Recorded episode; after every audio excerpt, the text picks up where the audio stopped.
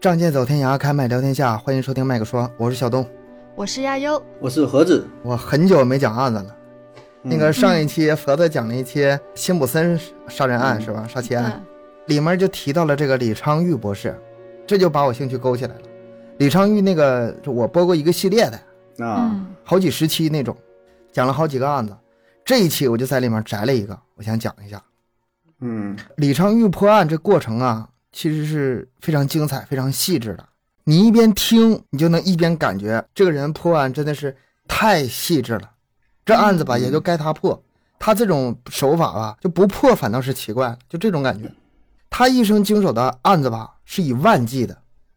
你知道吗？火啊，这老多，就是厉害了，不一定直接参与啊，有一些可能是指导啊，有一些意见呐、什么的，嗯嗯嗯，但是他直接参与调查，就是包括美国各州，还有全球十七个国家直接参与调查六千多起重大刑事案件，嗯，那也很厉害了，平均每年是三百多个案子。哇，这一一天天一一个，天一天一个，一天一 个，厉害了，他被称为是华人第一神探，这个很多人都知道啊。他最擅长的就是刑事鉴定，各种证据、各种物证。他擅长到什么地步呢？我先说一个这个李成一个小故事啊。他按照就是就是描述诸葛亮的词语，他是多智而近妖，就有点这种感觉了。啊，像嗯像妖怪了，进妖，很多人认为他是有超能力的，或者说是通灵能力的，嗯，或者说第六感什么的，还说他能和鬼魂对话。哎呦，不，能和鬼魂对话，你哪儿能知道那么多细节啊？嗯因为咱们知道，就是在美国，很多人是相信什么灵异啊，相信什么灵魂呐、嗯对对吧？？通灵师也是大有市场，甚至还有人找到李成玉说，这个自己女儿病逝了，非常想念女儿，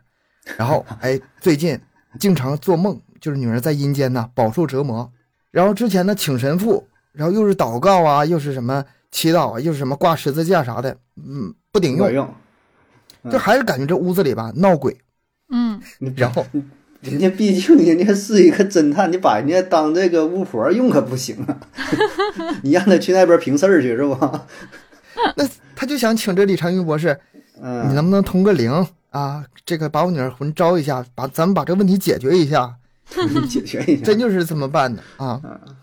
李昌钰就挺无奈的哈，好一顿安慰人家说，咱们吧得相信科 学，你这你这是日有所思夜有所梦，是把人家劝回去。结果呢，第二天没想到李昌钰他老母亲给儿子打电话，那肯定是那个对方打电话的跟他母亲说这事儿了呗。嗯嗯嗯，然后他母亲打电话是吧？儿子呀、这事儿吧，你还是给人家办了吧。 你不信没有关系啊，哪怕你就是去一趟形形式上走走过场，让人家安个心，对吧？给人个心理安慰，这不是好事儿吗？那母亲大人发话了，李昌钰他他就不敢违抗啊，他就去了，去了，还真就解决了。啊，这么好使，真真那么厉害啊？人家家就是非常非常的满意啊，这大师就是大师啊！你们猜怎么解决的？但屋里边就假模样的转一圈儿，说你这个摆的风水不好，换个地方。不是然后，肯定肯定是用烧个科学香手段去解决的，肯定是，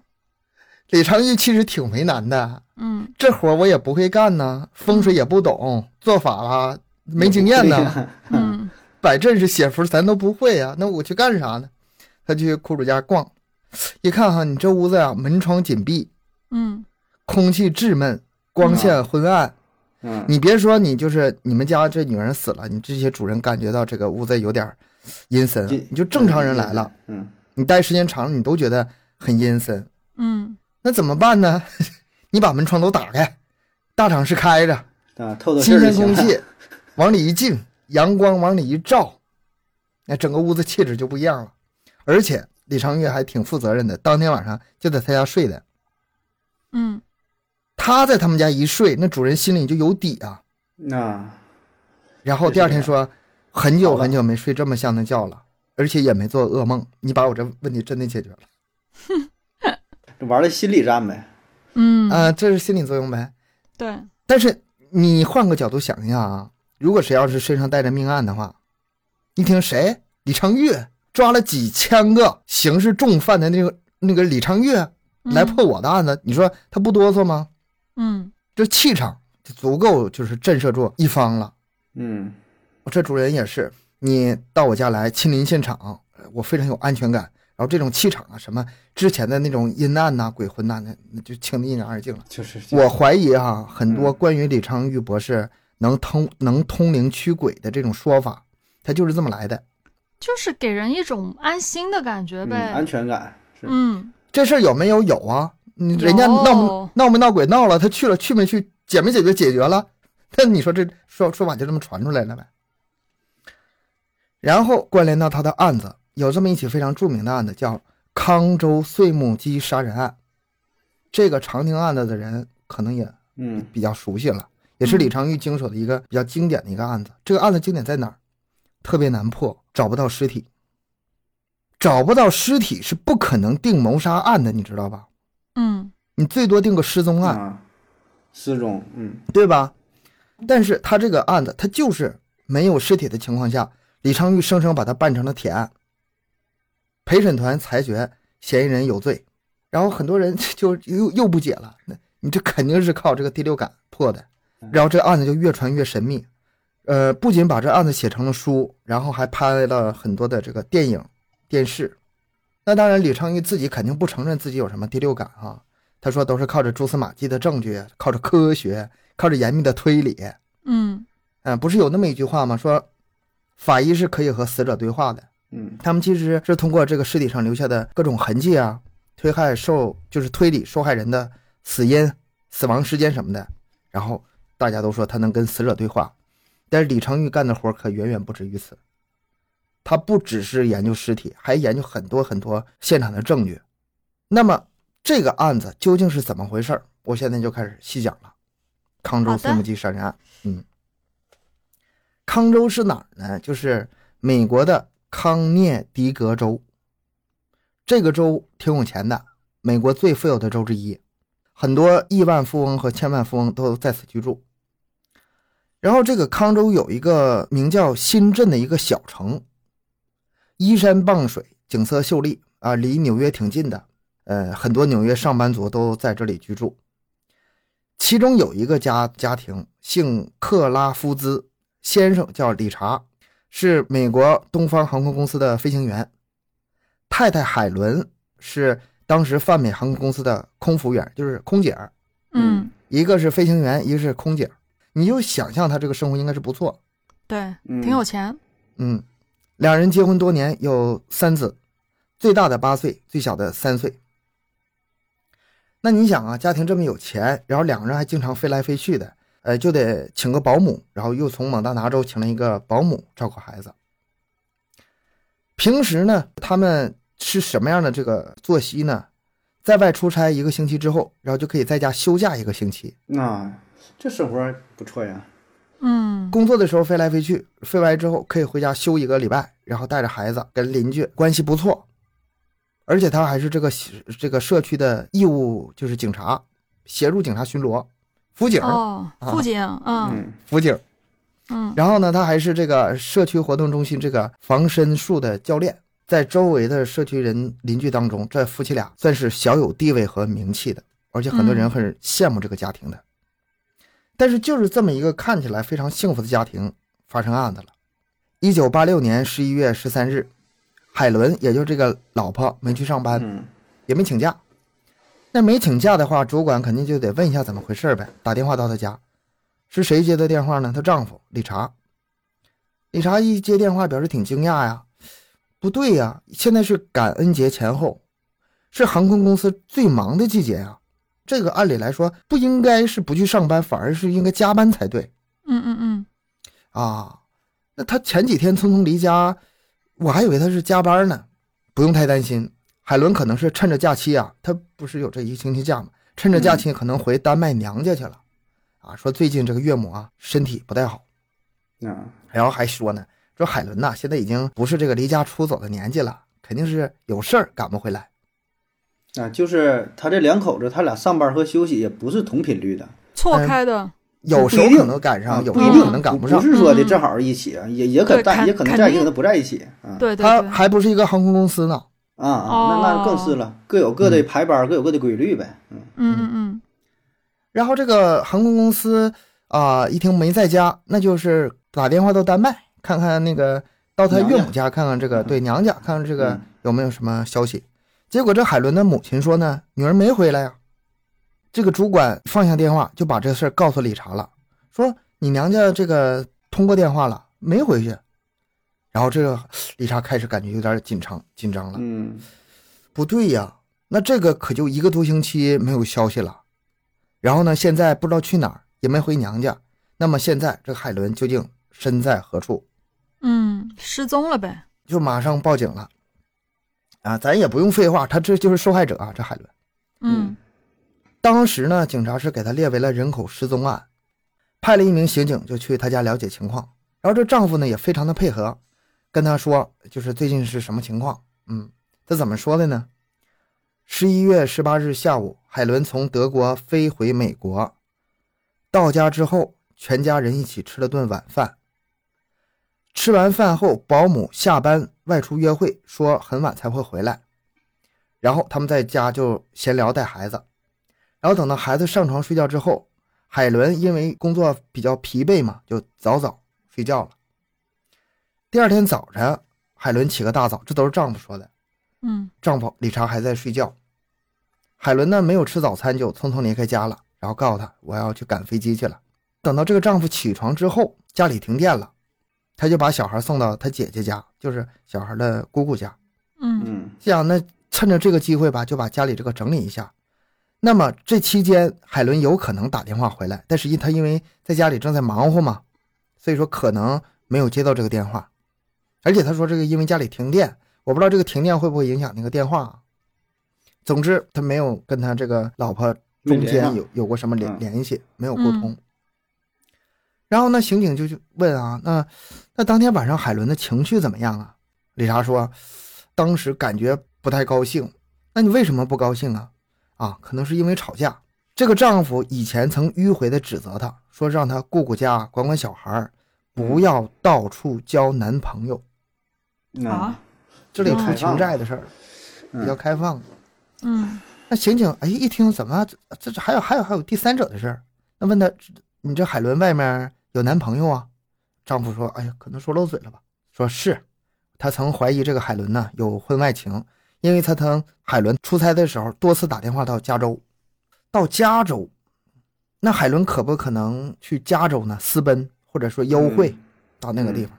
那警方就根据这个线索，又去机场找海伦的汽车。然后呢，汽车显示在停车场已经停放了几天了。几天前，海伦曾经驾车到机场，那就再往加州打电话，发现他那个朋友说他俩是搭飞机时认识的，但是仅限于普普通朋友，没有什么情人关系，不承认，也说不知道海伦的去向。那警方就接着查，飞往加州这个乘客记录没有查到，也就是说，海伦到这个加州的可能性没有。不大，嗯嗯，你得一条一条排除啊。他不是失失踪了吗？你得对先把这个人看看能不能找到他他的这个线索呀，一条一条查，没有查到。现在这个问题啊，可就越来越严重了。一个身高一米七五，一个这么大的一个空姐儿，啊这么一身这高么一只又大特空别姐漂亮儿，， 说的你是玩哎儿。啊我想说这么一个大空，姑娘， 这么一个大姑娘，这么一个大空姐儿，周游世界各地，会很多的语言，社会经验非常丰富，突然间消失的无影无踪，这个事儿是不太正常的。海伦的同事也表明非常认同这个啊，说海伦啊绝不可能凭空消失的，因为他知道一些海伦的事儿。他跟海伦是同一班的这个空服员，他们是同事关系呗。他嗯回忆说哈、说海伦之之前呢一副忧心忡忡的样子，他同事就问他你什么事儿这么心情那么不好啊？海伦说她怀疑自己先生有外遇，嗯就是丈夫说妻子有外遇，妻子就怀疑丈夫有外遇，他俩互互相怀疑，啊，这嗯妻子还真就委托私家侦探调查，结果那个私家侦探调查回来的结果，丈夫果然是有外遇的。嗯哎，现在这形势就开始有点翻转了哈。嗯海伦就决定回家之后正式提出离婚。同时还说了一件非常可疑的事情，海伦跟他说过，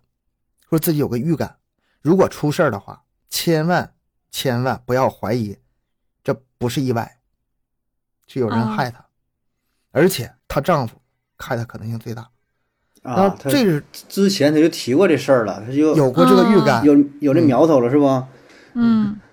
所以说这个这个她这个同事跟警察说这事儿的时候，非常肯定的，这丈夫有非常大的嫌疑 就。是他跟他朋友说，如果我出意外的话，那么不出意外的话，我这个不是个意外。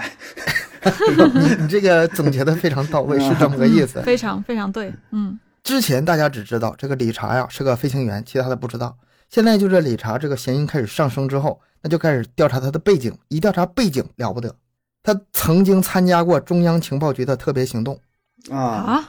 啊之前还参加过空援计划，是一个受过特别训练的前中情局专员。有点这特工个，对对对，嗯我刚刚说特反正工查能力，什他么反正查能力很强的哦，间这样谍的嘞、嗯很强特种特种兵啊，他不刚才说搁社区还当还当什么志愿者，帮着都干啥的，是是有不？来源的啊，对对对，有有点底子，所以说这个人不太就是一般，不一般。嗯再进一步调查，近年来两个人的感情不怎么样。海伦一直怀疑理查在外面有女朋友，而且还好几个。他回家的时间越来越少，夫妻俩双方沟通机会吧非常的少。海伦也为这件事儿，关于离婚的事儿去找一个律师。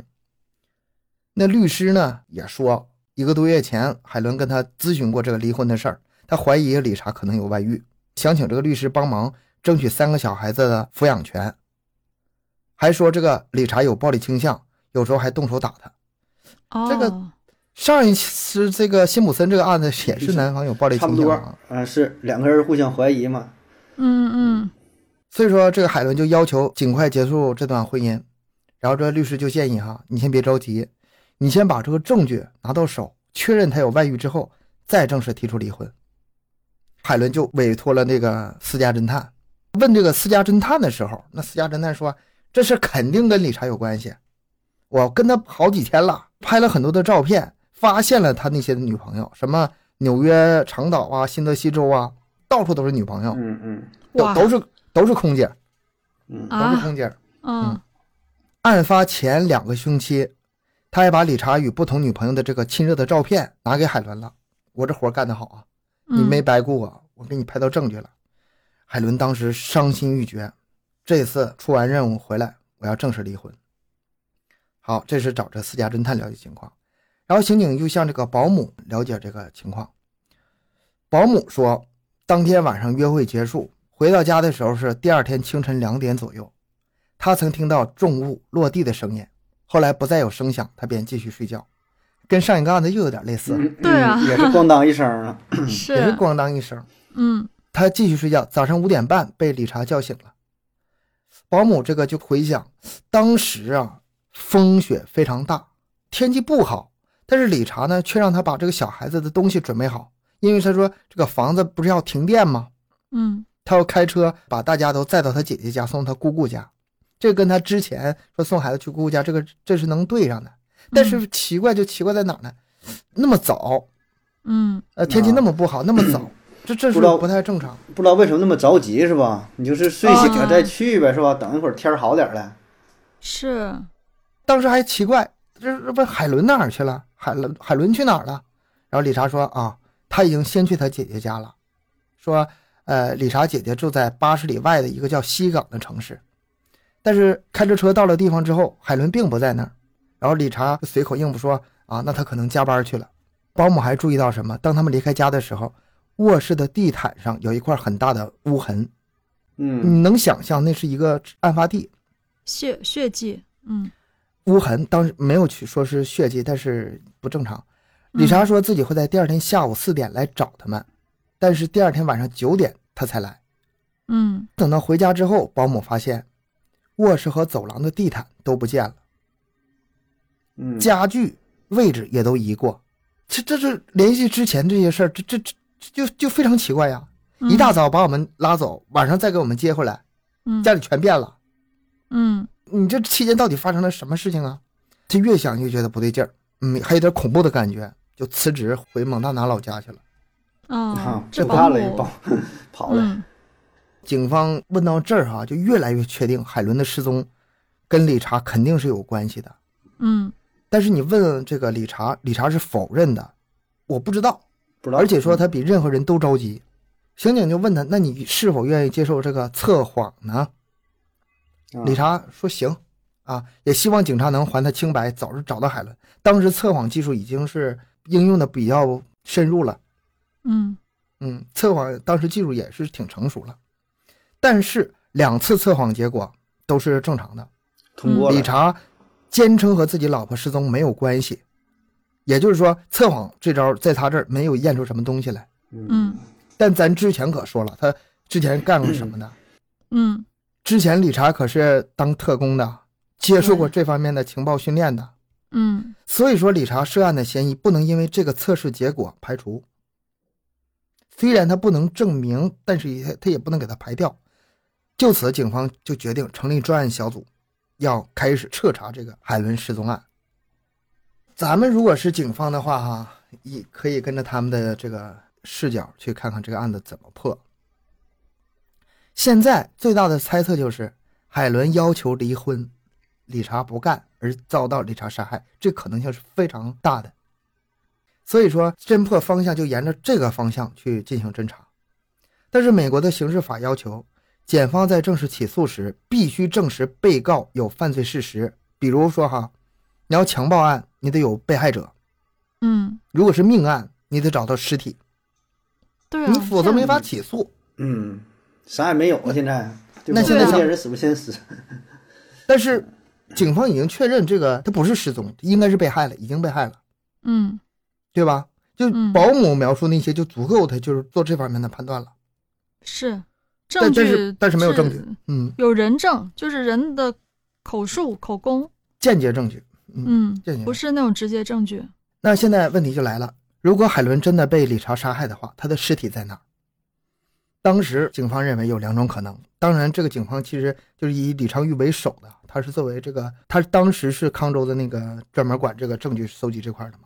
有两种可能，第一是埋在地下，第二是丢到河里。总之，这个这个尸体不会肯定不会蒸发无影无踪的，肯定是会有迹可循的。那么通常搜寻这种尸体，第一站就是到家里，警方就是弄到了这个搜查证，啊，对查理全面搜查，他这个是合法的。嗯你不这有像搜查证是刑吧法？啊，你有搜查证，你这厉害了。嗯一进门就发现，果然像保姆说的，卧室和走廊的地毯不见了，这是一个疑点。然后在理查的书房竟然有一个枪库，里面有八十多支枪支弹药，有手枪、长枪、嗯机关枪、火箭筒、手榴弹。哎哇呦，你这 没有点坦克大炮啊啥的？厉害了啊！啊，这是一个小型的军火库。此外，楼下的床柜、家具都曾移动过地方。壁炉里残留的灰烬，就是经过分析，不全是纸和木头，木头有衣服纤维。嗯，嗯警方就是想找到这个证据，他第一件事儿要干什么呢？是要重建房屋的现场，把那个现场还原回去。嗯这个反应不过来弯儿吧？他必须得把这个家具、床柜儿归回原位，摆回来。嗯，摆回来。但是保姆这时候已经不在这儿了哈，那怎么办呢？哎，通过调查，海伦有一个好朋友叫丽莎，帮上大忙了。这丽莎也是非常热情啊，哎呀，能帮警方破案，这是我的荣幸啊啊！嗯有这么一个机会，我也会尽尽力的。她曾经和海伦一起布置家具，所以说对她家非常的熟悉，而且还经常来她家玩儿。然后呢，再加上家里有那个相簿，有那些照片儿嗯，对着，所以说啊啊，复原经过了他上那个，经过他的那个帮忙，才真就把这个现场给重建了，床具一回原位，然后呢，什么床垫什么都都，结果发现主卧室的大床吧是两层床垫，上面这层是一个特，呃，是一张特大型的床垫，下面一层是两张单人的小床垫拼成的，而就在下层这个两个床垫的上面有七个小血点，得用放大镜仔细看才能看出来。而且这个血迹呢，不像是女人的精血，嗯，从形状判断是喷溅型的血迹。那收集了七点血迹之后，他们再用联苯胺处理，出现阳性反应，什么意思呢？就是表明这里呢原来是血迹，但是用水清洗过。啊，就想特殊哦处理了，不是说的意外，单纯说血滴上了是吧？人为对，有操哎作了。对，而且就是这也告诉我们，就是一般处理血迹呀、你只拿拿水清洗过这种呃警没用的，警方是能发现的。嗯而且呢，再仔细检查发现，这是自上而下的擦抹型血迹，血滴溅落的角度是十度。嗯经过化验，这个都是体内的血，不是经血。血型分析是 O 型，是海伦的血型，嗯而且还检验这是新鲜的血迹，十三个星期以内的血迹，因为嗯它那个血迹里面、血液里面有一种东西啊，超过了十三星期就会没了，消失掉了，挥发掉哦了。哦，变质的掉了，但是还还有，说明这嗯是新、新鲜的血迹，不是以前的。嗯，你看，就这么就光这几个血点，多少知识点好嗯多，啊不止。血迹刚才不是说了，在下层的床垫外端吗？高度只有一尺多，这个地方怎么会有血呢？哈，如果是被害者站着被击倒的话，那么这个落下的角度是大于十度的。所以说，警方判断他这个角度的问题，不断的这个推测哈，应该是被害者是第一次被打倒、跪倒，嗯，然后再次出出手的时候，鲜血才出来，已经细致到这种程度了。他不是站着打出的血，而是把你打跪下了，然后再打的时候出的血。啊，然后这个嗯高度才能跟这吻合呗。丽莎还说了，理查从来不洗衣服，但是浴室里的所有毛巾都洗过，洗衣机里也发现了清洗过的床单、衣服等。那按刚才那刚才那个方法喷那个联苯胺，往上喷呗，还是阳性，都沾过血。嗯，都是有血的，嗯，还有一个重要的物证就是房间地毯。那保姆说，地毯上不是有一块大块污渍吗？污痕吗？可能是血迹，但是现在不见了嘛。嗯他们就央摸一下这个地毯呢，大约是九尺长，十二尺宽，那就找呗，到附近所有垃圾场就找这个地毯，找了十几块儿，就是又臭，然后又怎么地的，挨个儿对比，没有发现任何线索，这个地毯没找找到。着还， 嗯然后丽莎还说，这个理查几个月前买了一个长方形的冷冻柜儿、冰柜儿，冰柜，嗯，啊体积很大，嗯，大到什么程度呢？整个人可以横放在里面的。因 为这个嗯就是理查他装人儿用的。不是他买的时候还不是，他买的他是他是因为喜欢那个钓鱼，喜欢海钓嘛。嗯这个理查喜欢这个钓鱼，所以说鱼吃不完就放进里面保存。这个冷冻柜儿原来是在车库里的，现在没了。哦嗯，很可疑。也就是说哈，咱们说了半天哈，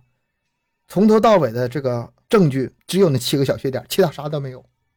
嗯那个没了的东西就不能拿为做证据。然后警察就判断哈，卧室里肯定是发生过打斗的。刚才说了那么多，啊，嗯海伦很可能是在这个过程中遭到不被测，打死了呗。而且嗯打人的很可能是理查，就是她的丈夫。现在问题出还是那个问题，他妈尸体去哪儿了？找尸不体到找尸不到，体啊尸体找不到。是然后接着找，找不到也得找。他们家挺大的，有个后院儿，开始看，没有任何的挖掘痕迹。丽莎还说，理查在附近有一个二十六英亩的土地，啊，哎呦我，他家里有块地，去找嗯警犬去搜，用雷达探测看有没有翻动过，没有。他们甚至派出什么呢？派出飞机，飞机上有那个、呃，用红外线侦测那种仪器，是侦测什么的呢？尸体腐化过程中是会散发热能的，嗯啊嗯嗯，看这个热量啊不是一样啊。他可以用这种东西可以判定地底是否藏有尸体，嗯甚至还拍了很多照片，哪块野草长得最茂盛。有肥料呗。比如说，要是埋尸于一个多月前的话，那这个地方的草一定长得十分茂盛，就都用遍了这些手段，嗯，还是没没有找到，无功而返。这个案子其实很难破，真的很难破。哎呀，到这儿，工作人员想，那怎么办呢？接着查吧，找目击证人啊，附近又设卡呀，挨个开车人路过的人挨个问，说十八日还有呢，第二天晚上有没有什么可疑的车辆和行人，挨个问。哎，别说，还真找到一个非常有重要的线索。一个驾驶铲雪车的司机说，二十日的清晨三点半，当时风雪很大，他忙着铲除道路和积雪，这个已经是案发后了。嗯嗯他看见了一个小卡车，卡车后面拖着一台碎木机。啊，哎，咱们这个案件名字的这个关键东西终终于出来了，碎木机。碎木机是什么呀？碎木头的机器， 碎木哦机是啥？呃，破碎的碎，木头的木，碎木机。嗯当时车速非常忙，由于这个铲雪车把这个道路当时是给堵上了嘛，那卡车司机还挺生气的，让他滚开，还给他竖中指。铲雪司机吧，说当时挺奇怪的啊，风雪这么大，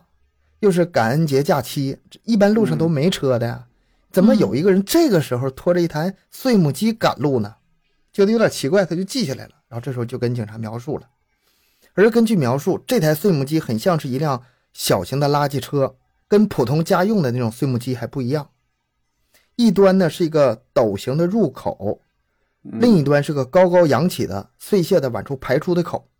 这头咔咔往里送木头，那头咔咔碎屑就往出出了。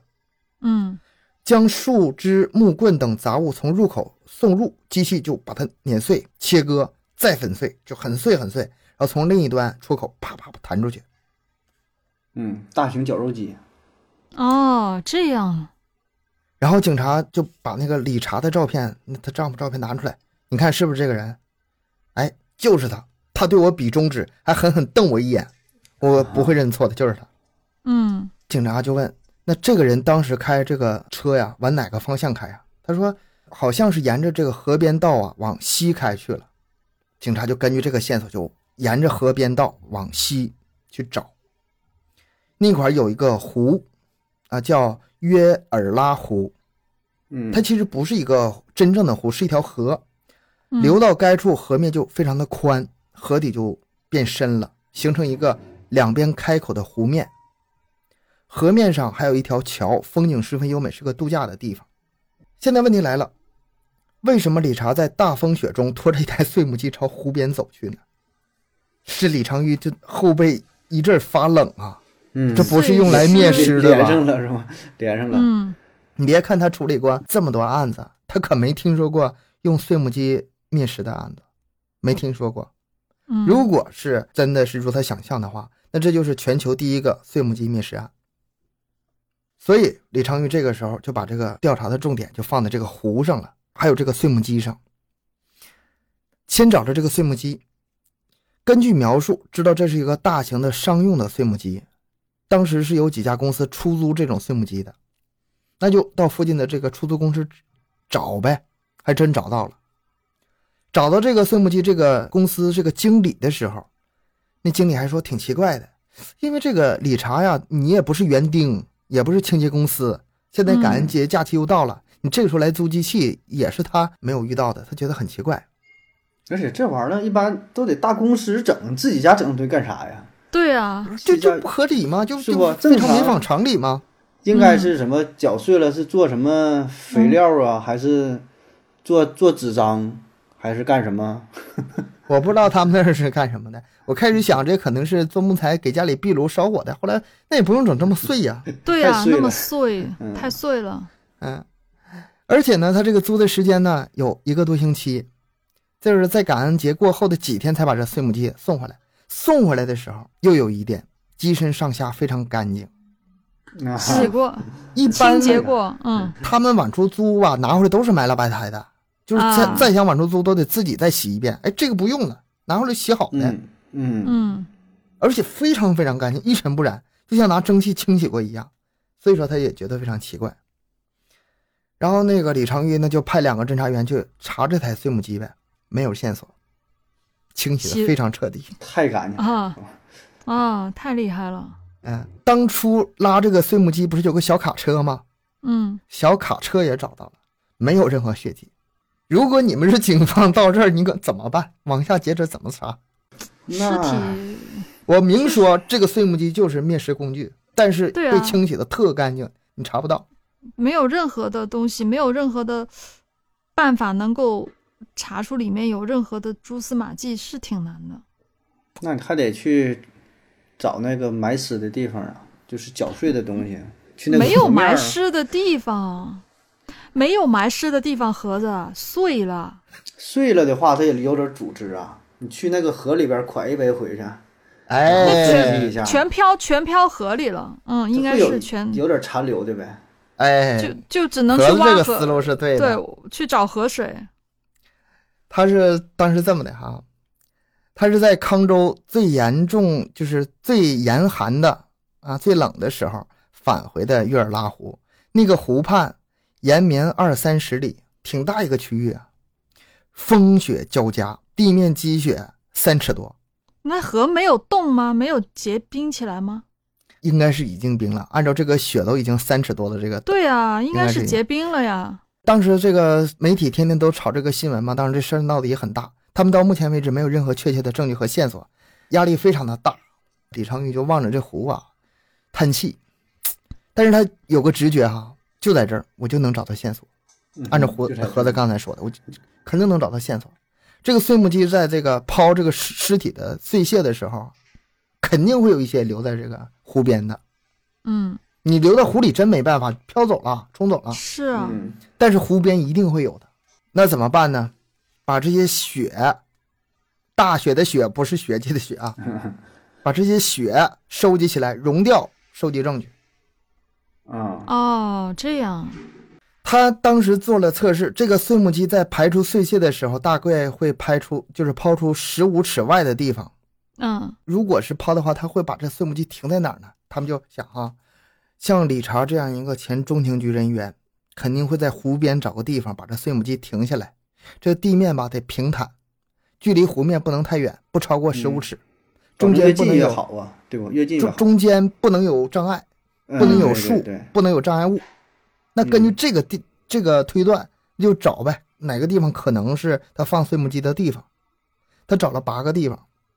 啊，开始挨个地方的把那血血收集拿过来，收集、嗯融化，然后找东西，困难非常大，进展也是非常缓慢的。哎，他他整一个像那个凶手，就是做这个事情的时候，方圆都没有人的吗？完全没有目击证人的哦，没有人看到他做这些事儿的吗？那么大一个机器在那搬来搬去的抛尸体啥的，有证不？刚才有一个那个嗯、呃铲雪车司机有看到他了，是目击证人嘛？那就已经不错了，有一个就这一看到个的。，你说正抛的时候看着了，人家也不注意。当时不说嘛，这个这刮风下雨不是刮风下，刮风下雪又过节啥，人也少，河边人也少，而且不你过脚，美国他可能人也你嗯，不是你在你在中国的话，你胳膊抛尸肯定是找一个人少的地方啊，你不能找人多的地方啊。而且它往出喷的都是那个沫子啊，你也不知道是什么东西，你知道吧？你你哪知道？你就以为人家那个园丁干活呢呗，对吧？搁河边啊可能也不注意，然后当时他们就是融雪找找这个呃线索，组织呗，嗯一个多星期才融了两个地方，然后一无所获。眼瞅着这个是是越来越沮丧的时候，侦查员在第三个地方发现了几片碎骨，碎的骨，嗯哎呀，这哎呀，老振奋了，那就开始整吧，架起帐篷，远远看去啊哈、就像一个考古挖掘现现场似的。嗯侦查人员们就按照顺序一块儿一块儿的融，把上面的杂物都清除掉，然后把嗯那个放在沙瓦上冲洗、过滤、收集起来，一块儿一块儿整，非常枯燥，嗯，工作量非常大。几个小时的那个工作啊，有时候就能找出一小片碎骨。那有有就已经是很哎好了。对，然后而且呢，当时又非常的冷哈，就是你找了一两个小时之后，那手脚就已经冻僵了，天寒地冻的，从早到晚十多个小时，工作人员就是回到家的时候，双脚都已经冻麻了，就是用温水泡一个多小时，这个在东北 有切身体会，他们也是啊，动员所有的这个刑警啊，好几百人轮流融雪收集证据，又找这个法医专家、骨骼专家成为顾问，哎，又有收获了。三个星期后，他们找到一颗牙齿，而且这颗牙齿做过多次的修补。你修补的话，那就有牙医档案，有记录，嗯那就找出海伦的牙医记录呗。啊，对比一下，发现档案内三张全口牙齿的 X 光照片，分别是一九七九年、一九八二年和一九八六年。把这颗牙齿旋转三百六十度，每转一度拍一张 X 光照片，一共拍了三百六十张，跟原来的那个全口的那个对比 X 光片对比，哎，是海伦的牙齿，嗯，而且可以判断、嗯这个还这个牙齿啊、呃不是自动脱落的，是被外力击断或者是碾磨过的，有断痕。啊啊看你这个细致，嗯 嗯，哇，太厉害了！哎，你这个案子真的是就很，这是太累了，这个破的啊，工作量真的太大了。继续调查，陆续的呃又有收获了，一共找到了五十六块骨头碎片，这些碎片吧都特别的小啊，四分之一寸左右，就是因为都切割过嘛，嗯嗯嗯上面还有那个嗯痕迹嘛。嗯，能看出来那些呃是经过了碎母机的这个切刀装置的磨碎切断，才会出现这种形状的，而且是多面的那个痕痕迹的。然后，那这些骨头怎么办呢？是不是海伦的呢？DNA 技术，当时 DNA 技术已经出来了，嗯但是 DNA 技术虽然出来了，但是在这个案子上帮的忙还真不是太大。为什么呢？海伦母亲还活着，可以取她的 DNA 样本进行比对，但她父亲已经去世了，缺任何一方都无法判断出来。嗯，那我不知道当这时个当时是，技术我不知道是不技是术因为还当时的技术原因，还是到现在技术也这样啊。不是不是不是，肯定是当时技术不够成熟，现在不会了。总之，当时如果说他父亲还在的话，能直接判定是不是海伦的 DNA，但是这个条件不成熟，只有他母亲 DNA，所以说你海啊这个伦还有 DNA 技术孩子呢吗？啊，不是不是，他从他父母那儿定，可能也是当时技术的事儿哈。嗯嗯然后继续找，接着找，现在已经很有信心了，大家这个干劲儿也上来了，派出挖人到湖底打捞，哎，湖湖人找到一把电锯，湖人找了个电锯，呃，嗯我说错了，挖人挖人挖人到湖底打捞，嗯，嗯，这个电锯呢，产品编号已经被磨掉了，但是这是难不倒李昌钰的，他用电解法，我不知道电解法是怎么操作啊，嗯，总之，他是先用砂纸把这个磨平，然后再涂上试剂、化学试剂，号码出来了。那有号码就有迹可看查，搁哪买的呗，是吗？找到了这家电锯商店，一张一张的对这个存根，找到这个买这个电锯的人是理查嗯，啊，上面还有美金六百四十六元。那刑警就问啊，这个理查，这个电锯是你买的吧？理查说呢，是是电锯我买的，但是两个月前呢被偷走了，那明显就是在狡辩嘛。嗯这个电锯里面发现了人体组织，而且有血型是 O 型的血型，嗯嗯，而且里面有啊手掌的皮肤和肌肉。就是他理查是先把人用电锯给切割哎一块块儿，然后再去碎它。对，这个 悠悠想的很细致，嗯，比塞之前还得先碎一波，对，肯定切一的。波。先先给它切切一块儿一块儿再碎嘛，肯定是这样，不不可能整个人塞进去啊。那个碎木机清洗的很干净，但是这个电锯清洗的可不是太干净，嗯里面有一些微小的毛发，而且呢，这个毛发能看出来是白人的头发，而且染过头发，这个跟海伦都是能对得上的。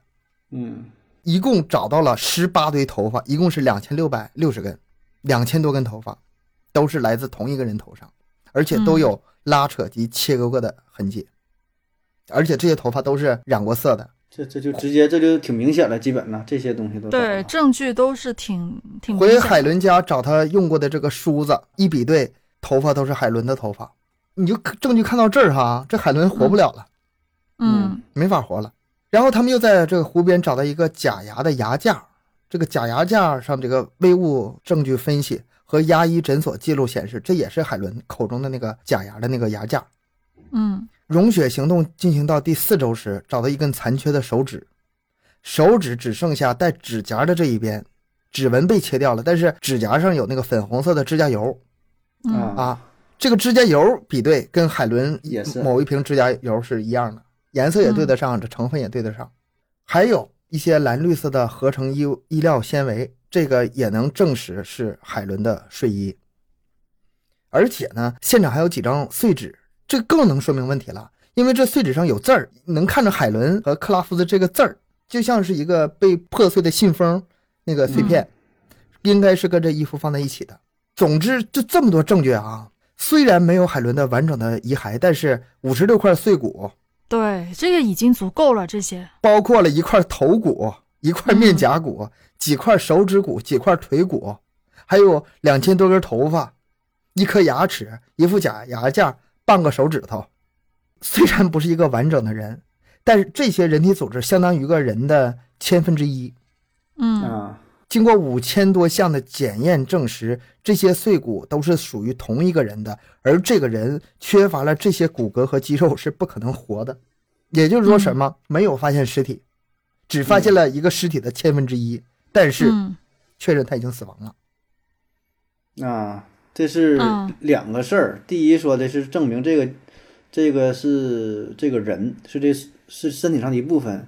第二嗯呢，这些东西哈能裁这么细的话，就说明这个人已经死了，就间接证定，这间接证明这就是个谋杀就案，间接对吧证明他对他已经死了。就是虽然没有完整的尸体，但是有这些尸块，就证明他这个人已经死掉了。那如果说单找到一个，比如说咱举例子啊，比如说单找到一个手掌，也带那指纹的，证明那不就行那就不是这个这个这个女主角了，但是嗯反而不能说明她已经死了，是不？是，吧？你干有一个手还那还不行，哎呀，你说这个，我想起一个笑话，郭德纲讲过的，说在美国有一个州，有一个非常风景秀丽的一个野外啊、要建度度假村，然后这个度假村在施工的时候发现了一个人的大腿，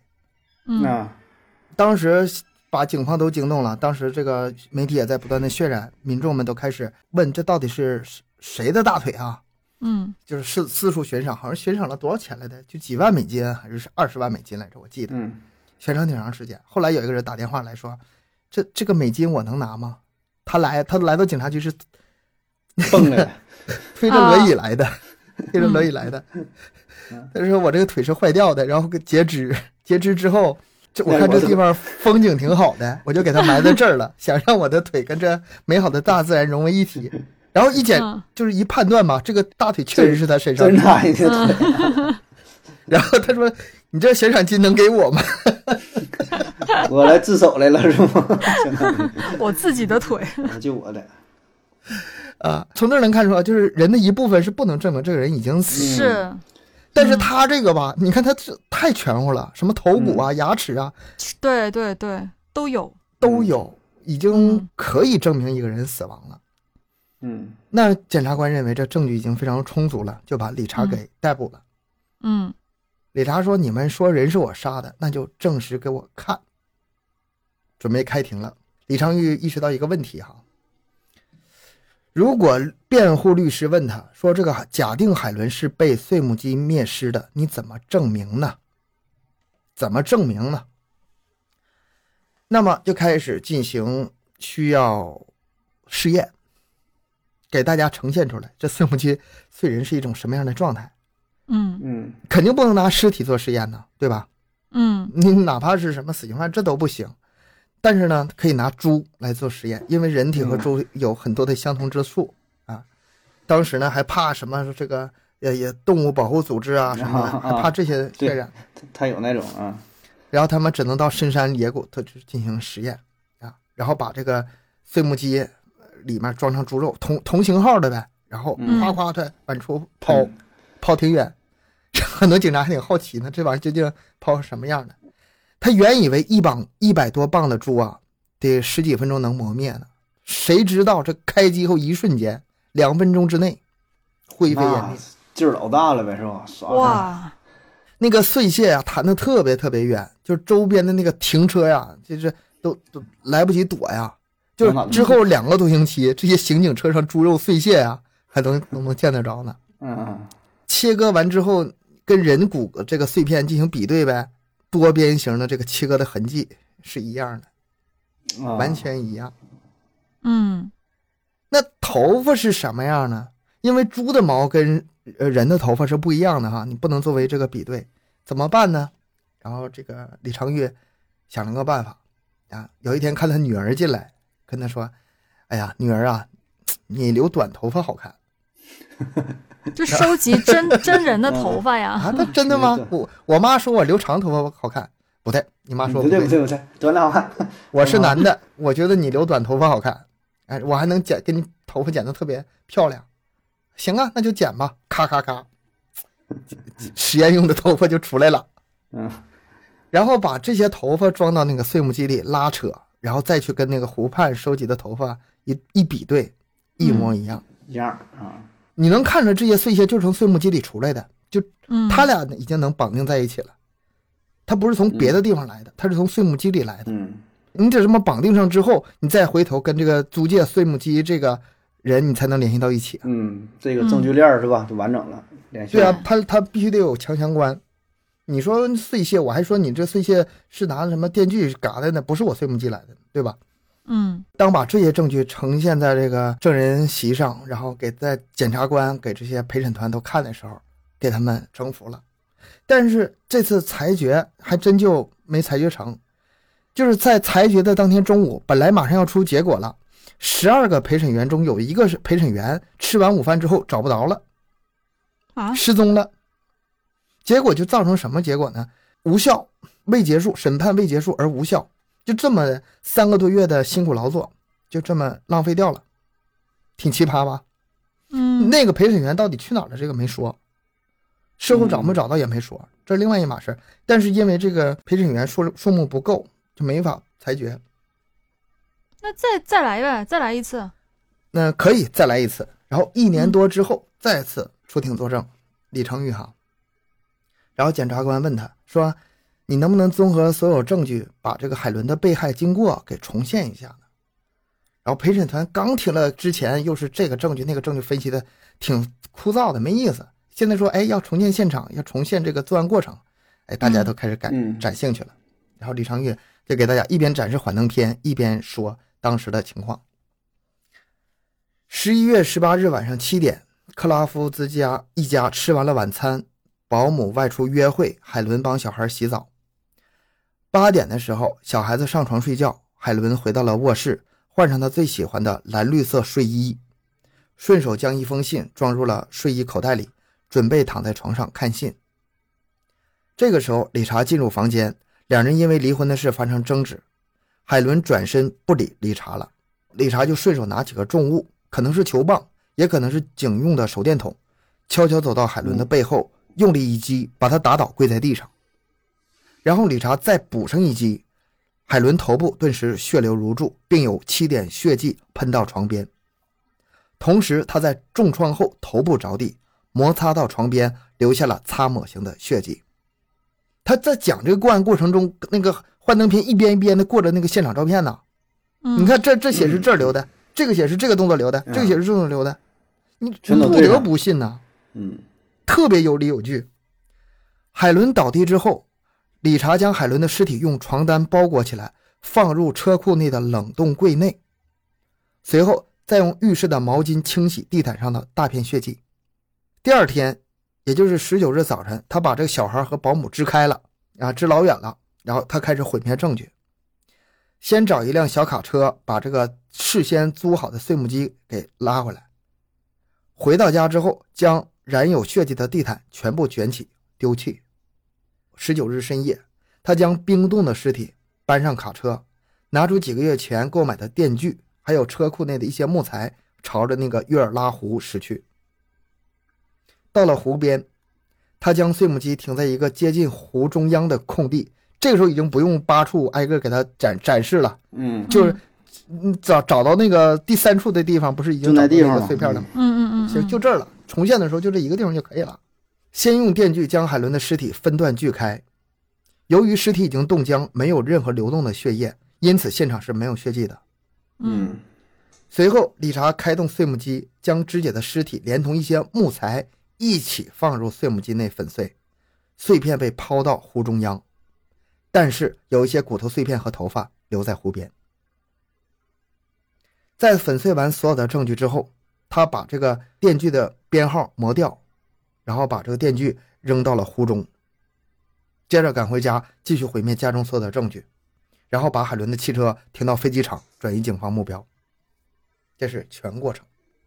理查以为自己是一个经过特殊训练的情报人员，这么一个精心策划、天衣无缝的灭尸计划，没想到被李长玉用这种方嗯法，嗯用身体的千分之一的证据嗯把他嗯给逮到了。然后第二次审判时间不长，一个多月就审判完了。李昌钰是做了五天半的这个专家证人，他不是检方，也不是警方，他作为专家证人。陪审团经过几个小时磋商之后，判定理查有罪，被判了五十年徒刑。理查是不认罪的，他从始至终 不认罪的。但是在这些证据面前，陪审团依然裁定他谋杀太太海伦的罪名成立，嗯被判了五十年，真狠呐、厉害就是厉害你要厉害犯点什么事儿落到他手里的话，碎木机杀人，你想想他这个证据已经毁灭到什么程度了？真的是已经是穷我脑中能把一个尸体处理的干净的极限了。是，嗯要不然能咋办？你说，我想要不然得是就像那个《狂飙》当中啊，灌那个水泥里边儿，灌个灌个铁桶往里边儿尸体扔上，然后灌上水泥，然后呃，水沉到泥大是一海里种边儿方法，沉到大像海那里边儿。个还有《漫长的季节》里面熔炉，哎，那个 是那个是太熔炉狠也了。行，那也是个对招儿，对。是直接要扔不然熔你炉里说面。一般也没有什么好办，总会留下这个证据是吧？只能让它蒸发，对人间蒸发，纯蒸发，然后在没有目击证人的情况下，还有像那个火葬场，之前那火个葬场讲那个对什么案的那个似的，就是冒领一个单据，然后把人给火化了，你这个是一点证据都找啊不到啊对。对对对，那咱以前是也也讲过，但是后来有什么对岔头儿，然后你找到那个那那那个信息核实两个同样的那个那个那个对化验火火化单嘛，嗯，像这种东西你得有特殊的工作背景，你得有那个工作便利才行。普通人你如果没有这个工作背景的话，对也很难。啊，对用你的得在火葬火葬场工作，你得在这个炼钢厂，对啊嗯呀、对对，或者你是海员出海的身份， 或者你是那个宇航员给带到月球上，如如果没有特殊身份的情况下，他这种做法已经算是毁尸灭迹，极致了是吧比较对对，比较极致的一种方法了，就是而且在当时它是不太容易让人想到，没有先例，嗯，对吧？是他想的也挺好了，把那个电锯也扔湖里边了，那也就这样了，要不然还能咋整？你说是不？嗯，防火而回归且啊吧，，你说那个碎片碎的那么碎，他这个时间在案发后不久就开始收集证据。你要时间稍微长一点儿，啊，比如说半年之后我才想到我到这边找证据能不能找到，那早没了，那真就找不到了。那是连这个风吹雨打的，再下点雨是吧？一化了，泥土什么一冲，你再一涨水，再来个汛期，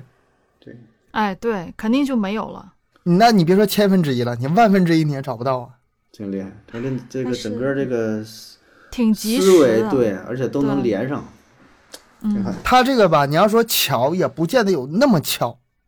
他这个嗯破案过程吧，没有那么多脑洞大开，然后嗯呃嗯嗯什么高潮迭起啊、悬念反转的，不是这样，他就是依照这个呃正常的思维逻辑一步一步推，特别困难的话就用海量人海战术 嗯，嗯，对，就是堆嘛，堆把把那愣个堆出来。是把所有的线索堆堆出来找，就是那种，如果我是李成玉哈，费这么大劲把这案子这么破了，然后在法庭上又说了这么半天，滔滔不绝，口干舌燥，把所有包括陪审员这个法官全都说服了。然后这时候下了班回家，旁边有个邻居问你这案子咋破的，我真的懒得再跟他解释一遍了。完事我你想听吗？ 你想听吗？是吧？我跟你讲， 我我会我会简单点说，我说这个吧，是受害人告诉我的，他 给我托梦了，我就真就是这么吧。？真就这么说了是吧？要不然咋整？ 你你你听一整下个麦过克程说再复述的，一遍太复杂了。 你听麦克说节目吧。麦克说咱这是第多少期？二百二百二百零四期，你听一下吧。是吧然后咱们这期就讲到这儿吧，这个也没有什么过多可呃那个讨论的了。嗯嗯我只是觉得这个案子比较经典，它是对跟很多这个破案其实很像，很多案子破的它没有那么那么的就是高潮，它就是靠这个，嗯比如说海量的监控视频呐、现在哈、包括海量嗯的人去调查呀、上门调查呀，呃，包括这个呃设卡啊，你就得靠大量的警力去完成这件事。是，你反过来想，你一个人犯事儿、哈，比如说，不管是你误杀也好，预谋杀人也好，你杀了一个人，你想逃，逃得掉吗？一个人面对这么多海量的人抓你、找你，你跑得掉吗？太难，太难了。好，那这个案子咱们就聊到这儿吧。嗯，嗯，也不知道咱听友这个关于这个案子是不是愿意听得更多一些。听友们如果喜欢的话，我再找一些有趣的案子给大家讲一讲。行，那今天咱们就到这里，感谢大家收听，欢迎大家多多留言、分享、点赞。节目更新时间三七二十一，家庭友群联系主播商务合作，关注我们的微信公众号麦克说 Plus，咱们下期再见。拜拜拜下期见。